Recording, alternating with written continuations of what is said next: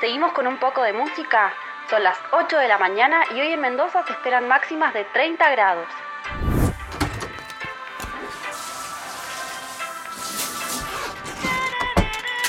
Hoy es uno de esos días en que me siento un turista en mi provincia. Cuando me preparo para salir a recorrer bodegas, siempre me pasa lo mismo.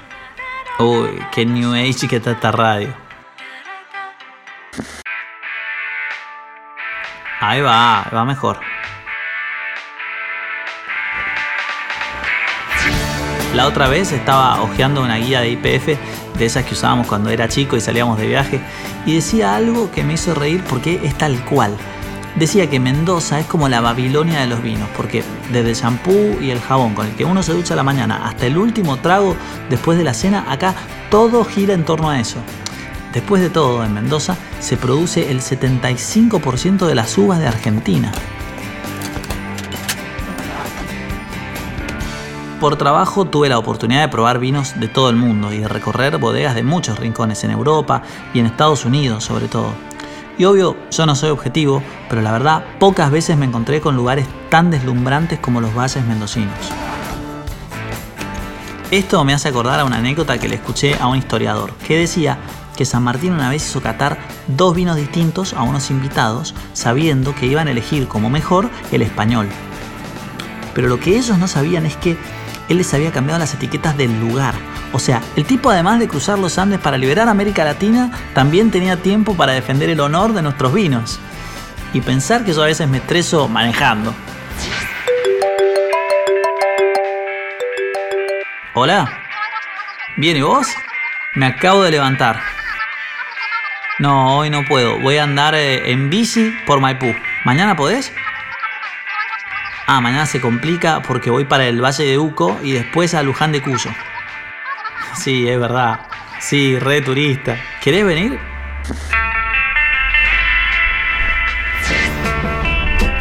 ¿Hay algo más lindo que salir a la ruta? Manejar durante horas mirando cómo el paisaje se transforma y las voces de la radio se confunden con nuestros pensamientos. Yo a veces viajo acompañado y a veces en modo selfie. Pero siempre que salgo a la ruta viene conmigo mi perro Milo. Y de una u otra forma, todos los caminos me conducen a mi Mendoza natal. Una vez alguien me dijo que cuando viajamos por la Argentina, viajamos hacia nosotros mismos. Los viajes son como los lugares que conocemos, pero también son las personas con las que nos cruzamos. Y tanto en las grandes ciudades como en las rutas más desiertas, donde hay una historia, hay una IPF. La aventura no empieza cuando arrancamos el auto, sino mucho antes, cuando la planeamos. Cuando alguien nos aconseja un lugar para comer, dormir o sacar una foto, ya estamos viajando. Por eso te doy la bienvenida a las audioguías IPF. Mi nombre es Agustín Neglia y yo también estoy a punto de salir de viaje. Mi próximo destino es la ruta del vino mendocino.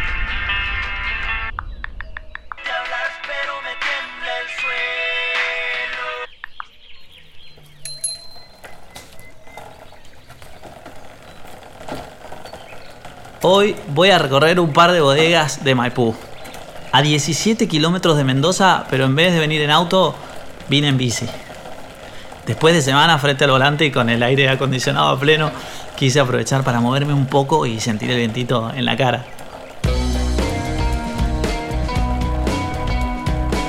Como mendocino, una cosa que aprendí hace rato es que no importa si es en bici, en auto, en helicóptero, ni tampoco si estoy en Maipú, en Luján de Cuyo, en el Valle de Uco. Lo primero que hay que hacer en un tour por las bodegas es elegir. Es imposible visitarlas todas, son un montón. Así que bueno, antes de salir, mejor hacerse una listita con las que queremos recorrer y en algunos casos está bueno llamar para agendar la visita y chequear sus horarios. Mmm, a, esta le falta aire. ¿eh? Hola, ¿tenés para inflar? Para elegir bodegas, la verdad es que no hay un criterio. A mí en general me gusta combinar alguna clásica que haya conservado o reciclado la estructura antigua con otras más modernas.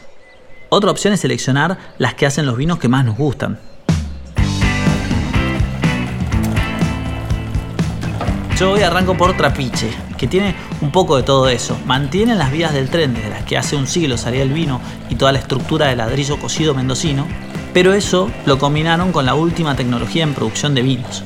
Y además sus vinos son muy ricos. Después tengo varias más apuntadas por la zona. Tempus Alba y Mevi, que tienen unas terrazas divinas con vista a los Andes, y la bodega de la familia Sechín, que es de esas que recuerdan perfecto cómo se hacía el vino hace más de 100 años en la primera zona productora. El día lo voy a terminar viendo el atardecer en Bodega Santa Julia, donde voy a charlar con Julia Zucardi, que fue la encargada de transformar 100% la propuesta turística de las bodegas de su familia.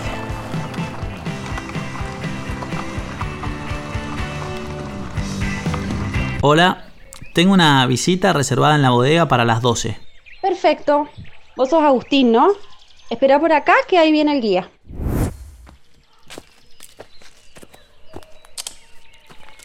Juli, como familia Zucardi ustedes están presentes tanto acá en Maipú con Paño Oliva y la Casa del Visitante como en el Valle de Uco con Piedra Infinita. ¿Qué experiencia ofrece cada uno? Así es, en la familia tenemos tres grandes proyectos.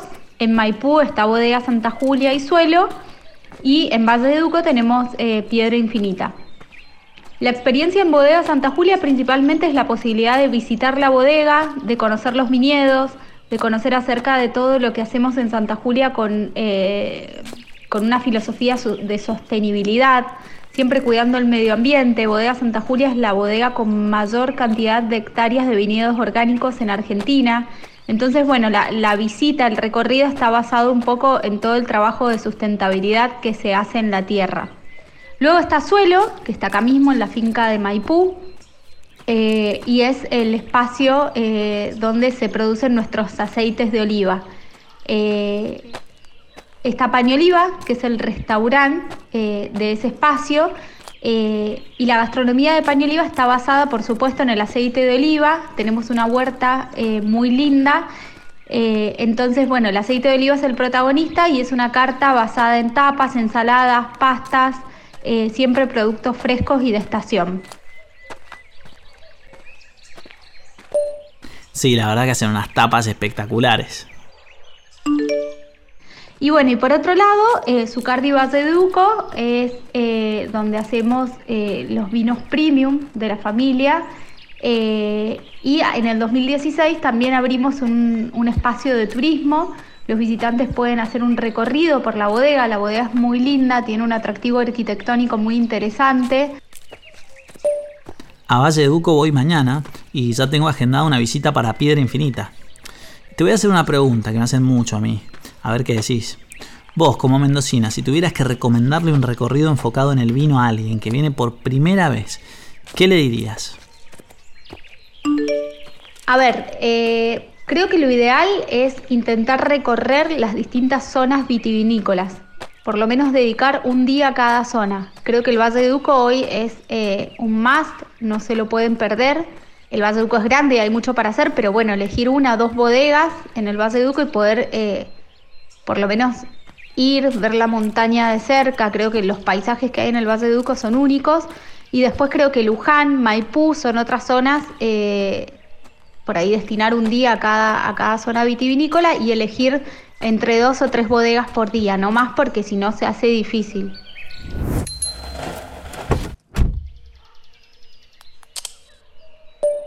Hola Santi, ¿cómo va? Acá Usneglia de nuevo. Te escribo porque ayer estuve en Maipú recorriendo bodegas y ahora en breve salgo para el Valle de Uco. ¿Qué recomienda Santiago Orozco, chef de bodega de Amandes? Bueno, mándame un audio si querés. Un abrazo. Lo mejor del Valle de Uco son los atardeceres. Así que un imperdible para hacer es un sunset bien relajado con mi querido amigo y loquísimo querido amigo Pablo Marigliano que te saca a pasear con sabores y combinaciones únicas en un deck en la laguna para dormir. Casa de huéspedes de Finca al Azul. Vas a soñar con angelitos que te besan la mejilla, hermano, y conocer a personas maravillosas mientras compartís un Sauvignon Blanc bien fresquito. En Tunuyán, cena en Arauco. Un almuerzo en bodega, obviamente, venime a visitar a Diamandes, en el Club de los Siete, El entorno único, el edificio impactante y la cocina, ¡bueh! espectacular.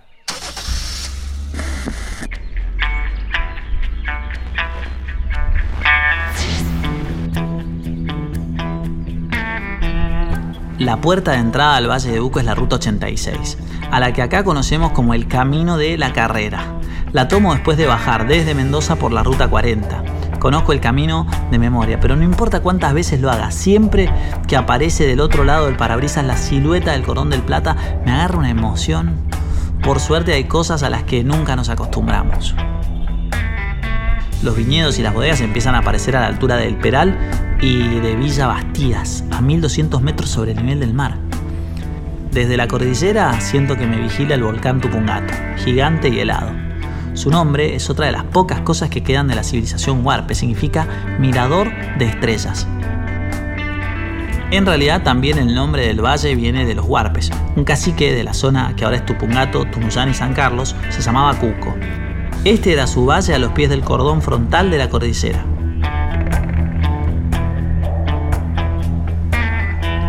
En el fondo, el sabor del vino lo define el paisaje. Y el paisaje del Valle de Uco es deslumbrante. Sus suelos están hechos de los desprendimientos de la cordillera. Son casi pura piedra y eso los hace buenísimos para las vides, porque llenan las raíces de alimento mineral. Los otros grandes ingredientes son el sol y el viento y la gran amplitud térmica entre el día y la noche.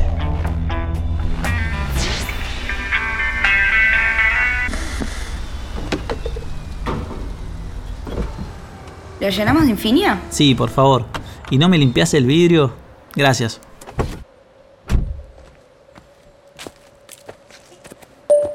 Che, Santi, vos que sos uno de los hacedores en Bodega Tras la Piedra, ¿no me contás qué es eso del desierto marino del que hablan en sus etiquetas?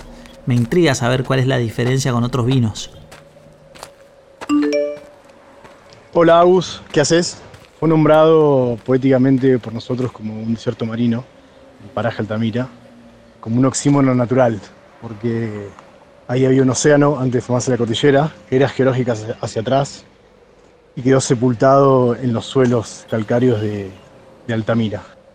Paraje Altamira es realmente hermoso, son 2.000 hectáreas, al sudoeste del Valle de Uco, al pie de la cordillera frontal, y hay mucho monte alrededor, hay mucha hierba que se siente en los vinos.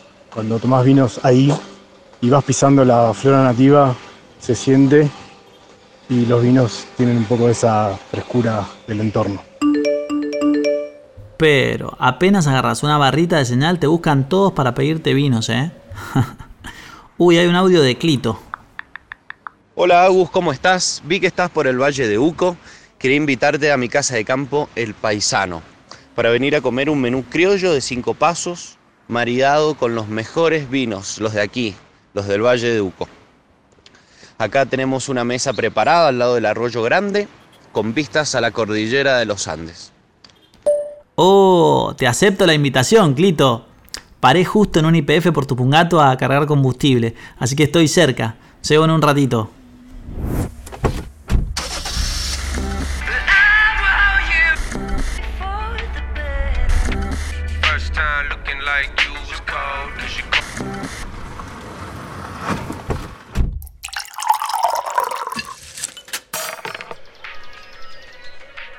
Podría estar todo el día acá con una mesita sencilla al lado del arroyo, el viento que suena entre la vegetación y las botellas de vino que van dejando sus manchas moradas sobre el mantel.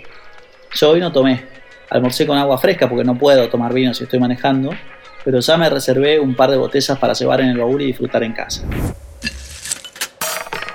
Para recorrer el Valle de Uco se necesita por lo menos un día. La distancia desde Mendoza es súper corta, menos de 90 kilómetros, y los paisajes son una belleza.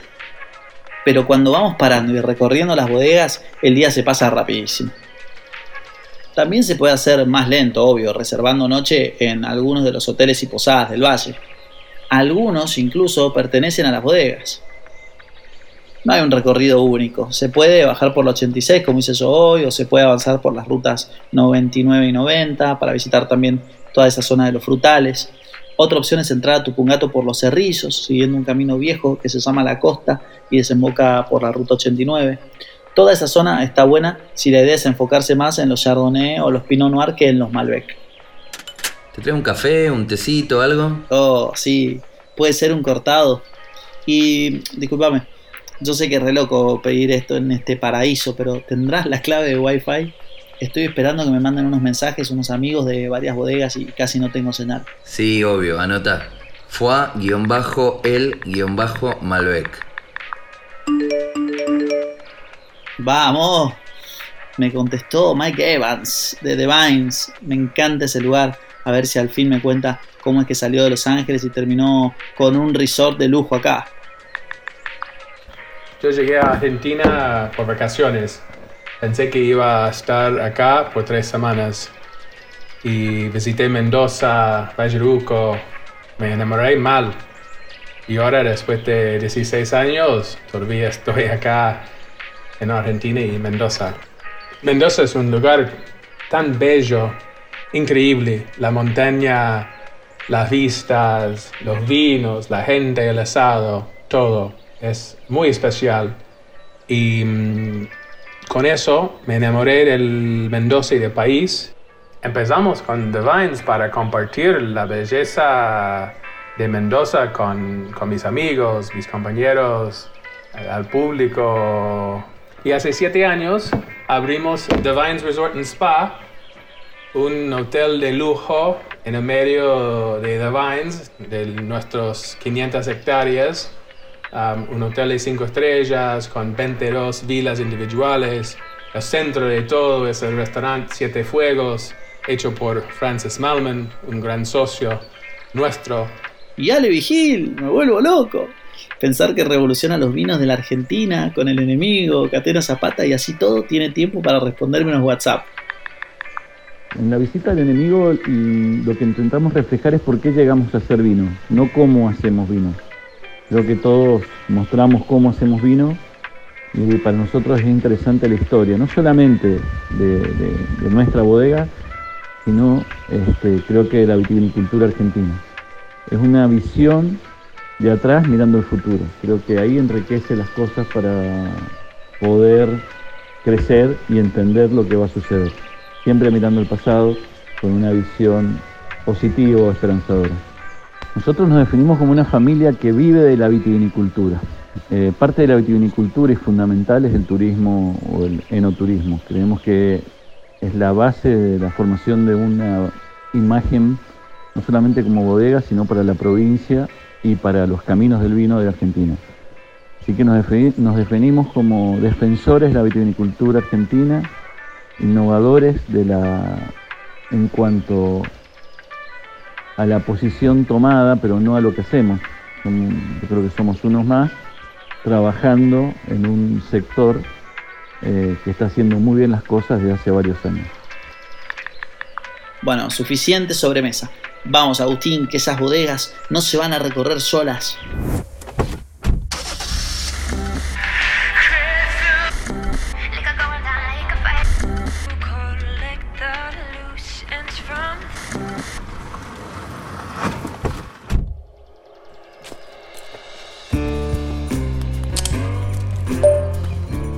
Hola Susana, ¿cómo estás?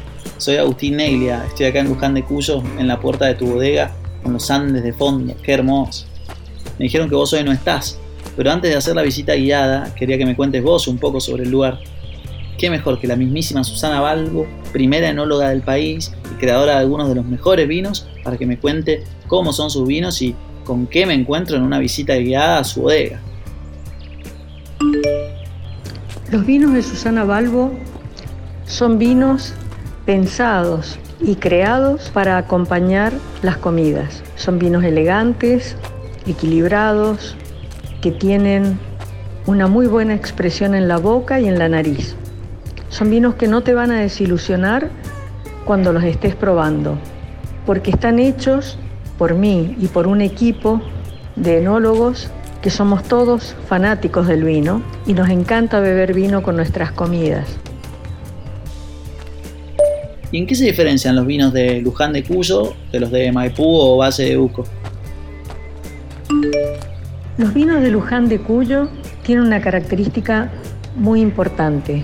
Luján de Cuyo es un departamento muy importante en la producción de la uva Malbec. Y es que en Luján de Cuyo se encontraban y se encuentran los Malbecs más antiguos de Mendoza. Se encuentran viñedos de Malbec que son maravillosos, que dan vinos espectaculares y realmente muy pero muy equilibrados. Luján de Cuyo también es la casa del Cabernet Sauvignon. Así que además del Malbec te vas a encontrar maravillosos Cabernet Sauvignon y excelentes Chardonnay. Así que disfruta de Luján de Cuyo porque es único en el mundo. Genial, Susana, espectacular. Qué lujo tus mensajes. Te dejo que me llaman para hacer la visita guiada.